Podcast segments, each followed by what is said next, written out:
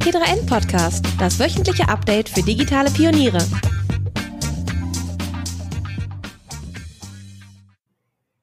Hallo und herzlich willkommen zu einer neuen Folge des T3N Podcasts. Mein Name ist Sabrina Schadwinkel, ich bin leitende Redakteurin des Printmagazins von T3N und heute ist Fabio Ziemsen bei mir zu Gast. Wir wollen sprechen über Innovationen im Foodbereich, also Essen, schlicht gesagt. Fabio, du bist ja super umtriebig. Wenn ich hier auf meinen Zettel schaue, du bist Director Food Innovation, verantwortlich für NX Food, den Innovationshub des Handelskonzerns Metro. Du hast auch einen Coworking Space in Düsseldorf mitgegründet. Du bist Vorstandsvorsitzender des Bundesverbandes für alternative Proteinquellen und vom Weltwirtschaftsforum auch noch als einer der Young Global Lieder nominiert worden. Also eine ganz schöne Latte. Habe ich irgendwas vergessen? ja, vielen, vielen lieben Dank, äh, Sabrina, für die Einladung zum Podcast. Ähm, so vergessen, ähm, da würde ich jetzt nicht unbedingt sagen. Es sind halt einfach verschiedene Aktivitäten, die ich äh, glücklicherweise im Rahmen meiner äh, Tätigkeit in diesem ganzen neuen Food-Ökosystem ausüben kann. Und deswegen sind es immer noch zwei, drei andere Aktivitäten, die dann äh, in Beiratsfunktionen dergleichen stattfinden, aber in der Regel ist das eigentlich schon so im Großen und Ganzen das, was ich tagtäglich mache und das, was mich auch tagtäglich antreibt. Du bist mir ja auch heute remote zugeschaltet. Ich bin in Frankfurt im Homeoffice, du bist in Berlin. Vielleicht kannst du mal sagen, was du gerade heute vorhast. Ja, genau. Wir sind äh, gerade eben auch hier in Berlin gelandet. Wir haben jetzt hier neun Uhr Ortszeit und äh, uns erwartet heute den ganzen Tag ein Workshop, wo wir uns mit einer neuen ähm, Ingredient oder beziehungsweise einer neuen Quelle für alternative Proteinquellen oder alternative Proteine auseinandersetzen. Und das machen wir zusammen mit unseren Partnern von Kitchen Town. Wir werden hier heute den ganzen Tag gucken, wie wir im Grunde diese neue Sorte in neue Produkte integrieren können, ähm, Go-to-Market-Strategien äh, ausarbeiten und auch schon erste Hypothesen validieren, wie man im Grunde diese neue ähm, ja, Quelle in Zukunft auch nutzen kann. Kitchen Town, so für unsere treuen Leser, das Printmagazin ist auch gefeatured in der aktuellen Ausgabe, also lohnt sich reinzuschauen. Nochmal kurz der kleine Werbehinweis in eigener Sache. Ähm, zu dir, Fabio, ist das ein typischer Arbeitstag für dich, dass du, ich, ich glaube, du bist eigentlich in Düsseldorf unterwegs, oder? Ja, genau. Also eigentlich bin ich in, in Düsseldorf und ähm, den typischen Arbeitsalltag, ähm, den gibt es eigentlich so bei, bei uns nicht, weil wir haben das große Glück, halt mit ganz vielen verschiedenen Konzepten und Partnern immer zusammenarbeiten zu können. Das findet natürlich jetzt in der Corona-Zeit sehr, sehr viel remote statt. Aber äh, normalerweise sind wir eigentlich auch recht viel unterwegs. Wir scouten nach neuen Lösungen international, weil wir das nicht nur für die Metro machen, die halt auch international tätig ist, sondern zunehmend auch für externe Partner. Wir gucken uns neue Konzepte an, wir arbeiten mit Partnern international und dafür muss man natürlich auch dem ein oder anderen äh, Next Generation Food Hotspot ähm, unterwegs sein. Und das sind dann äh, Trips äh, nach London, nach Singapur, auch nach Amsterdam und auch in die USA, wo man dann quasi immer wieder ähm, mit Gründern äh, spricht und äh, guckt, was ist so im Grunde die nächste Lösung und wie schafft man es, äh, Opera, also wirklich gute Use Cases ähm, aus neuen innovativen Technologien zu schaffen, die auch vom Konsumenten oder vom Verwender, also sprich der Gastronomie, auch genutzt mhm. werden können. Und ähm, das ist halt im Grunde das, was wir machen. Und da arbeiten wir dann dementsprechend natürlich mit sehr, sehr vielen Partnern zusammen. In der Corona-Zeit, ähm, wie gesagt, sehr viel Remote. Ähm, das ähm, war nicht anders möglich, wie bei allen eigentlich. Aber ähm, dadurch, dass Food halt auch sehr, sehr viel vom Tasting, von der, vom, vom, vom Gefühl für die Materie ähm, im Grunde ähm, ja ähm, entsteht lebt, oder, ne? ja. oder lebt, genau, danke, ähm, ist es halt einfach auch notwendig, dann hin und wieder diese Trips machen zu müssen. Ja. Ja, das wäre genau meine Frage gewesen, inwieweit Remote da funktioniert. Wie fangt ihr das auch mit auch dann zumindestens Videocalls, oder? Nicht nur Stimme, man muss ja auch ein bisschen was sehen von den Produkten bestimmt. Genau, also das ist äh, im Grunde auch am Anfang so gewesen, dass wir äh, dann auch sehr, sehr schnell äh, im Grunde auf die gängigen Tools, Zoom, ähm, Teams und Co. Ähm, umgeswitcht sind und dann halt dort ähm, die, diese Workshops und auch die Sessions international abge oder, oder abgehalten haben, digital. Und das ähm, das äh, hat dann auch sehr, sehr gut funktioniert, aber man hat einfach gemerkt, okay, dann muss man Produkte durch die Gegend schicken, dass halt auch alle die Produkte vorliegen haben, dann, äh, dann testet man sie aus und ähm, da ist dann eigentlich schon besser, wirklich das auch vor Ort gemeinsam äh, machen zu können. Aber ähm, das war natürlich jetzt auch eine, für, für uns eine, eine grandiose Zeit und natürlich auch die Konferenzen und äh, Veranstaltungsformate, die halt auch ein wichtiger Bestandteil dieses Ökosystems sind, die jetzt halt auch alle remote äh, stattfinden. Ich hatte gestern Abend das Glück, äh, Matthias Hawks äh, äh, zu sprechen und auch mit ihm auf einer Veranstaltung zu sein, wo er auch im Grunde über die ganze Post-Corona-Zeit diskutiert hat. Und er hat mir auch gesagt, dass er extrem glücklich ist, dass nach 100 Online-Konferenzen jetzt die erste Offline Session mal stattfand in sehr kleinem Kreis und deswegen auch sehr intim, aber ähm, das war schon sehr, sehr gut. Ja, vielleicht kannst du für unsere Hörer nochmal sagen, die noch nicht so tief in der Materie Foodtech drinstecken, wer Matthias ist.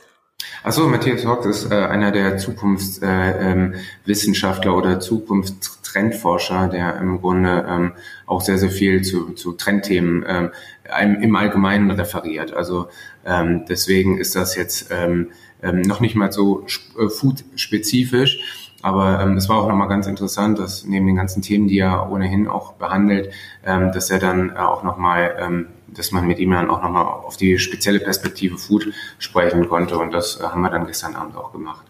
Und was hat er so gemeint? Kannst du da ein bisschen was teilen mit uns, was so die große Perspektive ist? Ja, also es ging ähm, im Großen und Ganzen darum, ähm, dass wir natürlich gerade einen unheimlichen Branchenshift erleben. Das heißt, das sind im Grunde die großen Themen, ähm, dass wir den Einzelhandel, äh, der quasi lokal und offline stattfindet, jetzt, äh, dass der abnimmt, im, im Gegensatz dann Online-Delivery, Lebensmittel-Online-Handel äh, zunehmen. Und das ist halt auch eine These, die ich dann mit ihm halt auch so ein bisschen mal gechallenged habe, weil in meiner Wahrnehmung es auch so ist, dass die Menschen gerade im Lebensmittelbereich und auch grundsätzlich ähm, ein extrem starkes ähm, ähm, ja, ähm, Verlangen verspüren, sich wieder zu treffen. Und da ist natürlich diese ganze Lebensmittelebene ein idealer Punkt. Und deswegen war meine These, dass das jetzt in der Post-Corona-Zeit natürlich auch erstmal zunehmen wird. Und ähm, da haben wir halt so ein bisschen drüber gesprochen und am Ende des Tages sind wir natürlich zu der Erkenntnis gekommen, dass ähm, ähnlich wie es auch in den Arbeitswelten ist, die jetzt immer facettenreicher werden oder die Arbeitsmodelle, dass wir das auch im Lebensmittelsektor haben. Es gibt jetzt die Direct-to-Consumer-Modelle, die vermehrt auftreten. Wir haben ähm, den ganzen äh, Lebensmittel-Online. Handel, der jetzt in verschiedenen Bereichen auftritt. Wir haben Vertikalisierungsmechaniken im, im Einzelhandel. Wir haben verschmelzende Restaurantkonzepte, die sich mit, äh, mit Produkten ähm, im Grunde zusammentun. Und so sehen wir gerade, dass dieser ganze Bereich mehr und mehr ähm, sich im Grunde ähm, ja in, in oder oder facettenreicher wird. Und es gibt verschiedene Schattierungen und die Grenzen verschmelzen regelrecht. Und das gerade auch in dieser Zeit, die wir jetzt sehen, halt sehr sehr viele neue Konzepte auch entstehen, die halt versuchen auch eine Antwort ähm, zu finden, wie man am besten mit der Zeit umgeht. Und das das war halt auch so ein Stück weit genau das Thema, über das wir unter, unterhalten haben. Und natürlich den großen Impact den äh, Corona auch auf das Ernährungsverhalten der Menschen hat, die jetzt quasi wieder ein äh, verstärktes Bedürfnis danach haben, ähm, Sicherheit in einem autonomen oder in, in, einem autarken Ernährungssystem zu verspüren. Das heißt, ähm, viele Menschen fangen wieder an, selber Gemüse anzubauen. Die Gartencenter explodieren regelrecht, weil die Leute ja, sich im Grunde ähm, ähm autark ähm, ihre eigene Versorgung im Grunde aufbauen wollen. Online-Plattformen wie Just Spices oder Ankerkraut ja, haben massive Umsatzzuwächse, weil sie halt für kulinarische Vielfalt äh, zu Hause sorgen. Und ähm, das sind halt so Tendenzen, wo wir gesagt haben, das äh, ist sehr, sehr schön, dass das auch in die, in die Post-Corona-Zeit mitgetragen wird. Das ist ja sehr interessant. Man hätte ja auch meinen können, ähm, man setzt einfach nur auf Lieferdienste und lässt sich die ganze Zeit Pizza oder was vom Asiaten einfach bringen und vor die Haustür stellen, so kontaktlos. Aber scheint ja so sein, dass die Leute dann doch wieder mehr kochen. Ja, okay. Ja, das ist ähm, äh, ähm, so, dass ähm, auch das, das Gefühl, abends zusammen zu sein und, ähm, und die Zeit äh, miteinander ver zu verbringen und dann halt auch an etwas oder gemeinsam etwas zu kreieren. Also quasi genau diese ganzen sozialen Komponenten, die das Essen dann mit sich bringt, äh, auch in der Corona-Zeit unheimlich stark an Wert gewonnen haben. Ich habe mit einigen ähm, Top-Führungskräften auch geredet und die haben gesagt, das war im Grunde wie Urlaub, ähm, die Zeit, morgens gemeinsam frühstücken zu können und abends dann auch nochmal gemeinsam essen zu können. Und ähm, das ist halt sowas, wo halt genau diese, die, das ist eine, eine feste Größe dann im Tag, an die sich jeder oder an der sich jeder orientieren kann. Und wenn man dann da noch gemeinsam etwas kreieren kann, dann ist das, äh, äh, bekommt das eine besondere Bedeutung. Hast du das auch selbst festgestellt, dass du selbst mehr kochst oder in deiner Familie mehr gekocht wird? Also wir, wir kochen ohnehin ähm, auch immer wieder äh, oder recht viel zu Hause und ähm, dementsprechend ähm, hat das in der, in der Corona-Zeit eigentlich ähm, konstant, ähm, wurde das dann halt weitergeführt. Also wir haben dort halt sehr, sehr viel auch ähm, ausprobiert und ähm, ja, das haben wir in der Tat gemacht. Ja. Und äh, weiter zu deinen Erfahrungen. Du hast ja gemeint, hier bei NX Food ähm, unterstützt du Gründer. Du hast ja auch schon selbst gegründet, wenn ich das richtig weiß, mit ähm, ja Obscorp Startup. Das hat aber nicht so richtig funktioniert, oder? Genau, ich habe damals mit einem sehr guten Freund von mir und damaligen Schulkollegen haben wir ein äh, erstes Unternehmen im, im Abo-Bereich ähm, aufgezogen, wo es um äh, Bioboxen für Unternehmen ging und ähm, das war in der Tat eine sehr, sehr ähm, gute, aber auch äh, leidige Erfahrung, will ich mal so sagen, weil wir damals natürlich auch äh, an den Start gegangen sind. Das war 2008, 2009 und ähm, dachten so, wir waren damals gab es einige andere Abo-Anbieter, die auch unterwegs waren. Und wir haben halt gerade auch in diesem B2B-Bereich die Chance gesehen, ähm, jetzt im Grunde für Frische an den Arbeitsplatz zu bringen, für eine gesunde Ernährung der Mitarbeiter zu sorgen. Und dann haben wir eine Online-Plattform aufgebaut und alles.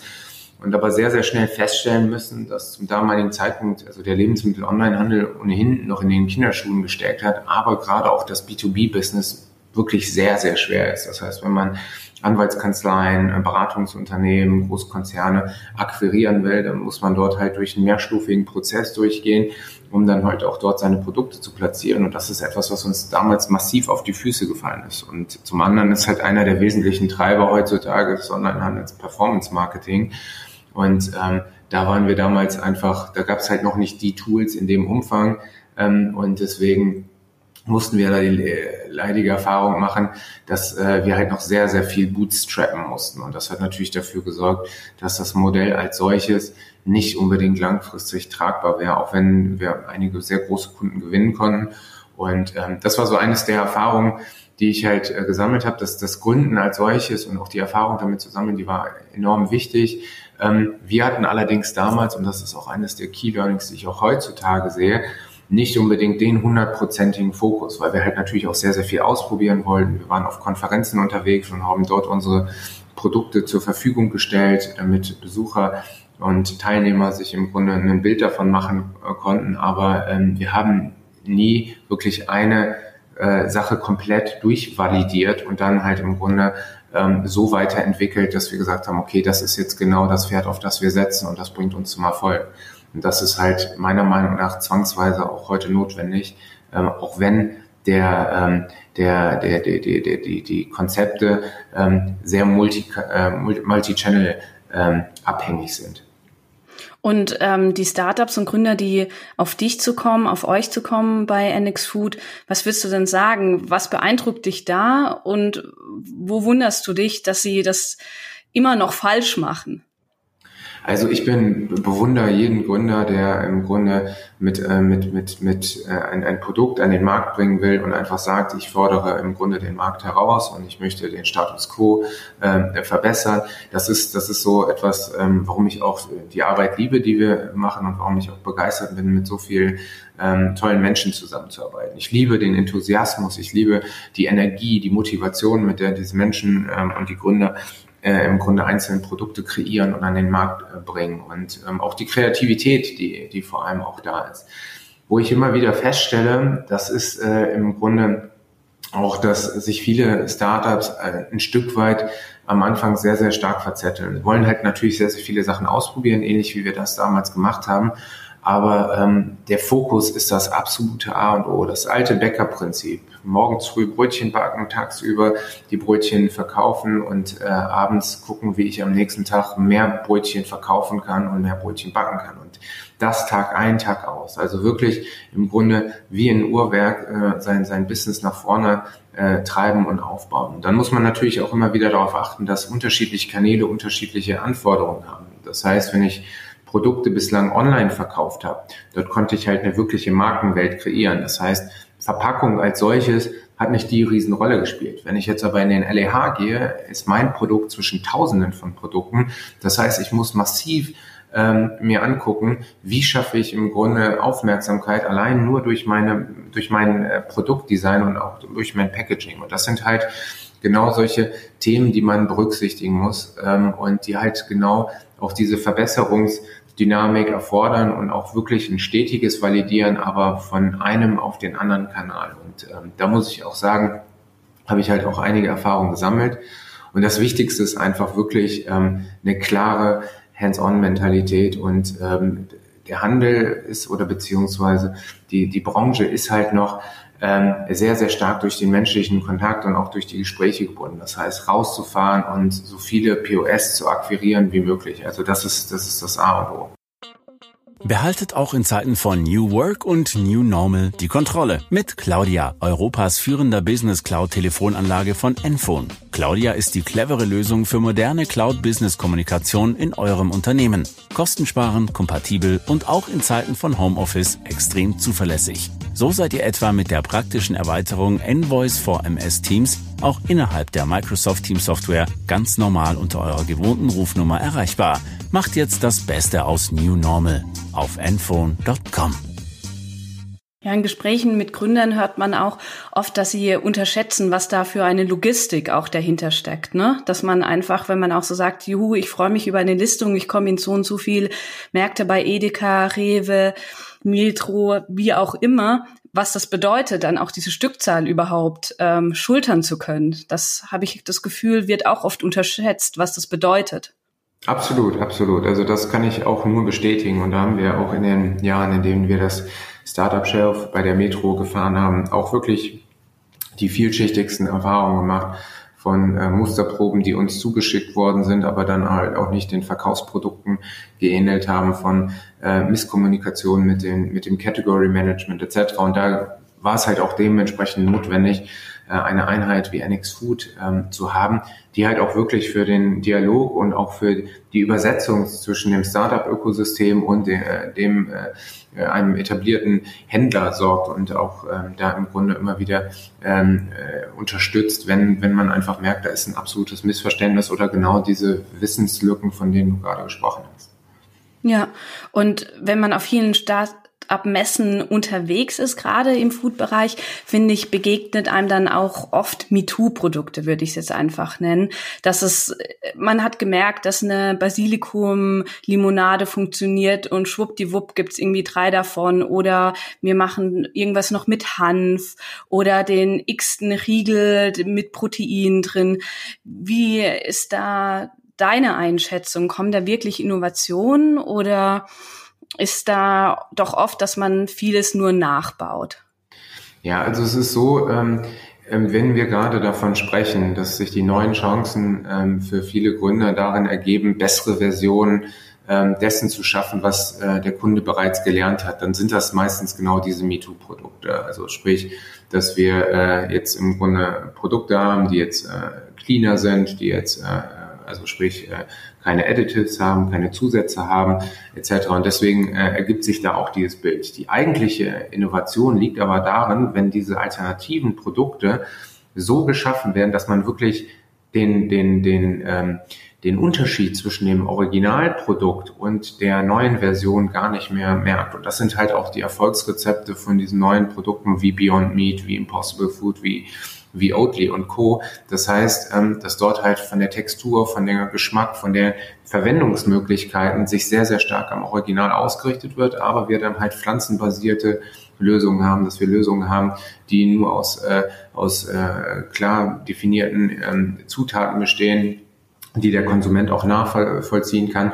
Und das sind dann halt auch wirklich die technologischen Innovationen, die das Ganze ausmachen. Und das dann halt nicht im, im klassischen Regel oder im Beverage-Segment, sondern dann wirklich in den, in den, in den großen äh, Segmenten, wo halt auch ähm, eine Veränderung notwendig ist, ein Stück weit. Und ähm, deswegen ähm, ist es halt auch so, dass dann diese Unternehmen, die dann äh, auch sehr, sehr stark diese Story und diese Schiene fahren, dann auch den äh, Zuspruch Und würdest du sagen, dass der Kunde auch dafür bereit ist für neue Produkte? Gerade der Deutsche, ich meine, wir sind sozusagen das Geburtsland des Discounts mit Aldi und Lidl und Geiz ist geil, den Spruch kennt man auch. Solche Produkte sind ja auch oft einfach höherpreisig.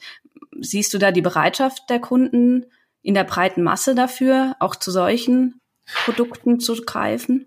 Also es ist in der Tat so, dass äh, wir uns immer wieder auch die Frage stellen, okay, wenn wir uns mit solchen neuen Innovationen, auch insbesondere solchen vegetarischen Lösungen ähm, auseinandersetzen, ob das nicht für eine, für, eine, für eine soziale Bubble irgendwie gemacht ist. Ähm, ich muss mittlerweile sagen, dass ich das ganz klar verneinen kann, weil auch der, der allgemeine Fleischkonsum in Deutschland äh, zurückgeht, dass wir Unternehmen wie Rügenwalder Mühle haben, die mittlerweile mehr Umsatz über vegetarische Produkte haben als über äh, Fleischprodukte, dass wir Erfolgscases haben, wie beispielsweise äh, Berief, die mit ihren pflanzlichen Lösungen unterwegs sind.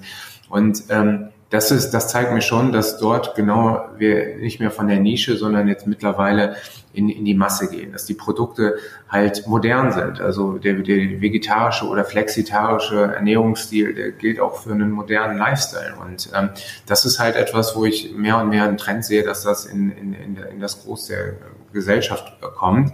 Und dass das natürlich auch eine Entwicklung ist, die jetzt immer mehr Fahrt annimmt. Das heißt, wir werden auch irgendwann genau die Preispunkte haben, dass sich das äh, auch äh, jeder Konsument leisten kann, diese, diese Produkte und wir dann halt auch wirklich einen, Schlag durch die komplette Gesellschaft haben. Wir sehen Bilder äh, aus den USA, wenn Beyond Meat seine Produkte bei Kentucky Fried Chicken ähm, platziert, dass dort wirklich das, das Standard Kentucky Fried Chicken Publikum ähm, zweimal um den Häuserblock äh, Schlange steht, um an diese Produkte zu kommen. Und das sind halt im Grunde Tendenzen, wo wir sagen, ähm, wenn Startups diesen Markt gerade mit beschleunigen, sich angucken, okay, welche Bereiche gibt es, welche Categories gibt es, ähm, die jetzt auch im Grunde diese Veränderung ähm, ähm, erfahren müssen, dann, äh, dann haben sie ja eine Chance. Das gilt zum Beispiel für den ganzen Dairy-Bereich, für die, die, Käse, für, für, für ähm, Käsesorten. Das ist so eine der großen Themen. Das ist äh, alternative Fischprodukte. Das ist, sind alles Felder, die im Grunde jetzt als nächstes adressiert werden können.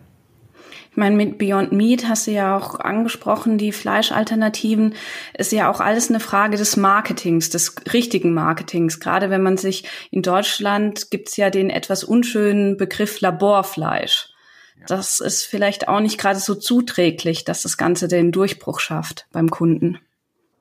Ja, der, das ist äh, für mich auch äh, ein Beispiel dafür, dass wir leider sehr, sehr agnostisch mit dem ganzen Thema ähm, Cultivated Meat ähm, oder kultiviertem Fleisch äh, hier in Deutschland noch umgehen. Dass es nicht als Chance begriffen wird, ähm, äh, dass diesen Wirtschaftszweig mit aufzubauen, sondern in vielerlei Hinsicht noch belächelt wird oder auch als Gefahr gesehen wird. Und da muss ich ganz klar sagen, da würde ich mir auch ähm, ähm, viel mehr Engagement äh, versprechen. Und das ist halt auch das, was wir, woran wir tagtäglich ähm, im Bundesverband arbeiten, dass wir halt auch sagen, dieser Bereich, der muss entwickelt werden. Das ist eine enorme äh, da ist enormes Potenzial für einen ganzen Wirtschaftsbereich, der, der entstehen kann.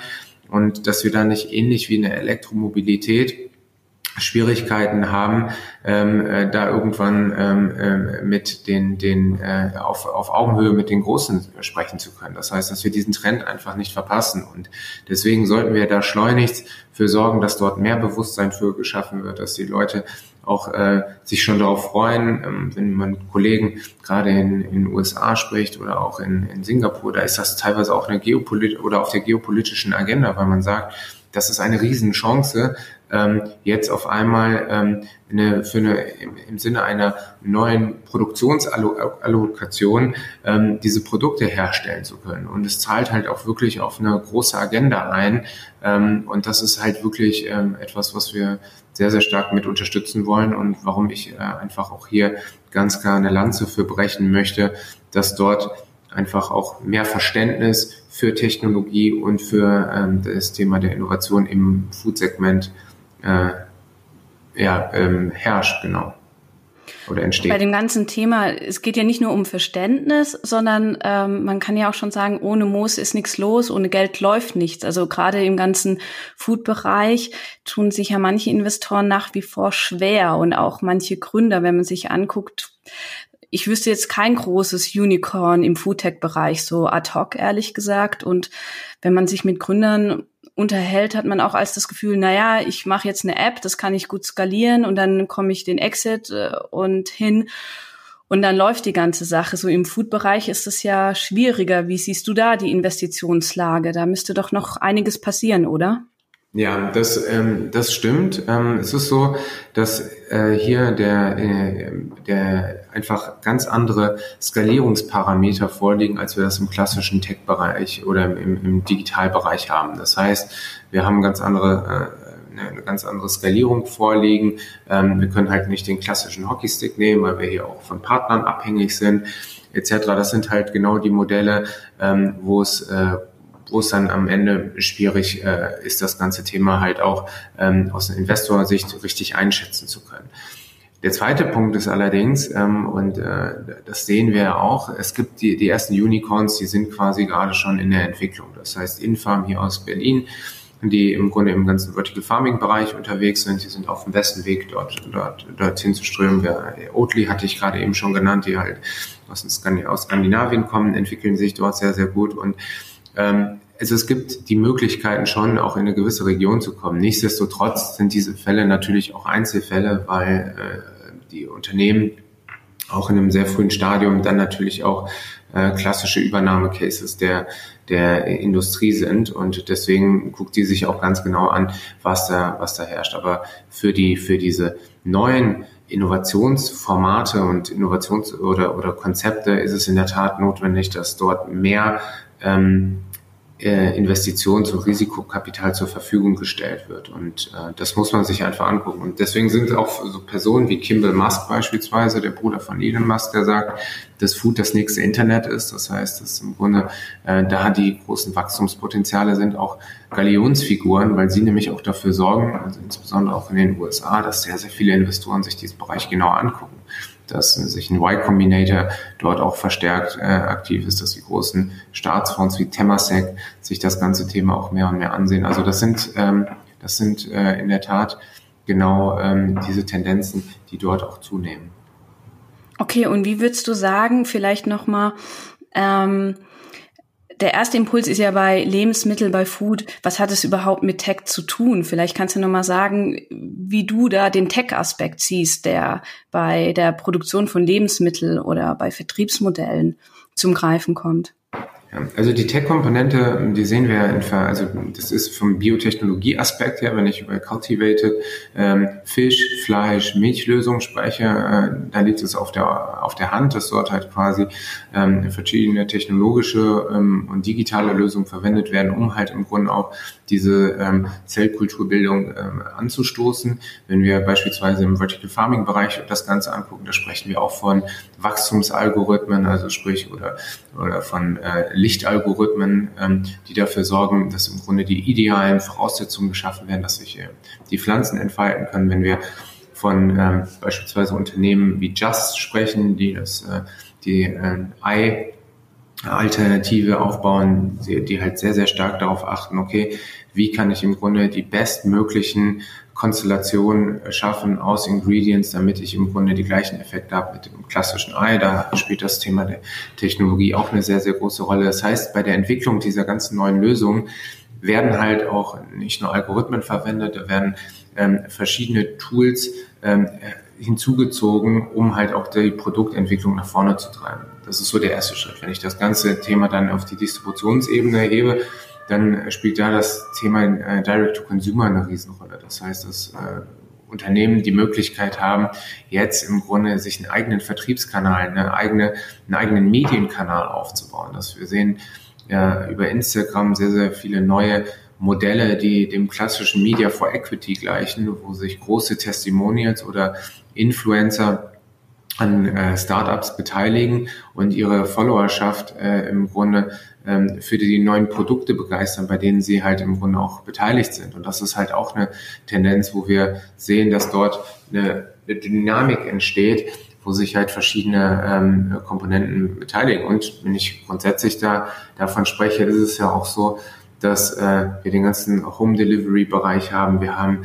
ähm, Cloud Kitchens. Äh, wir haben dort verschiedene Bereiche, in denen Lösungen geschaffen werden, die halt sehr, sehr asset-light stattfinden. Und das ist, glaube ich, eines der großen, oder das ist meiner Meinung nach eines der großen Tendenzen, warum es heutzutage auch möglich ist, als kleines Startup die Position der Großen herauszufordern, weil man sich aus einem Netzwerk von Partnern bedienen kann und so im Grunde seine eigene Plattform aufbaut, um die Produkte dann nachher in den Markt zu bringen.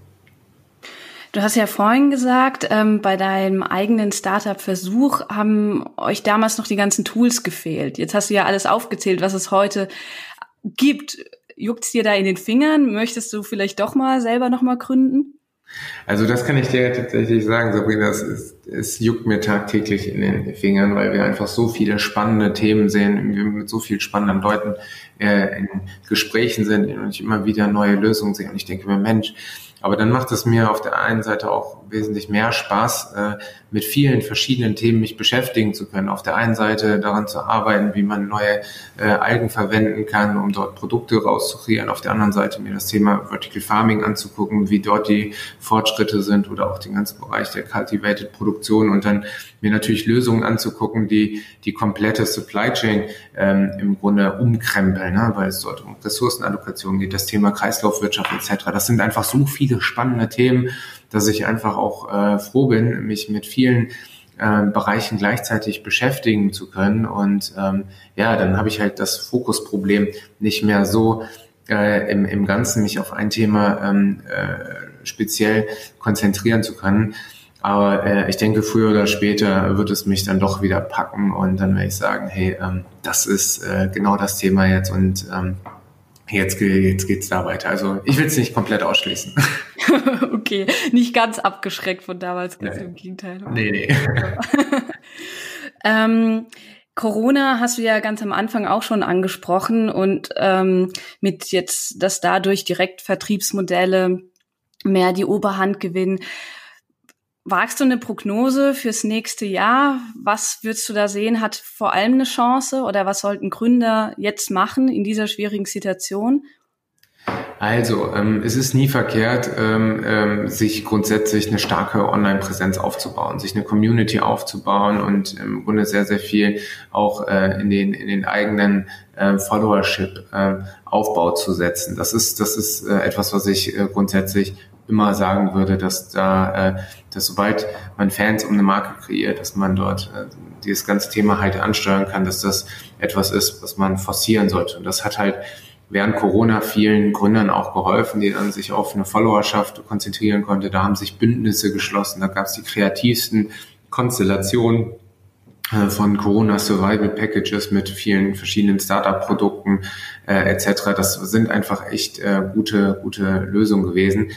Ich ähm, kann nur ähm, ähm, sagen, dass man in der, in der Corona-Zeit jetzt gerade gucken sollte. Ähm, der, ich meine, der Handel als solches läuft wieder an.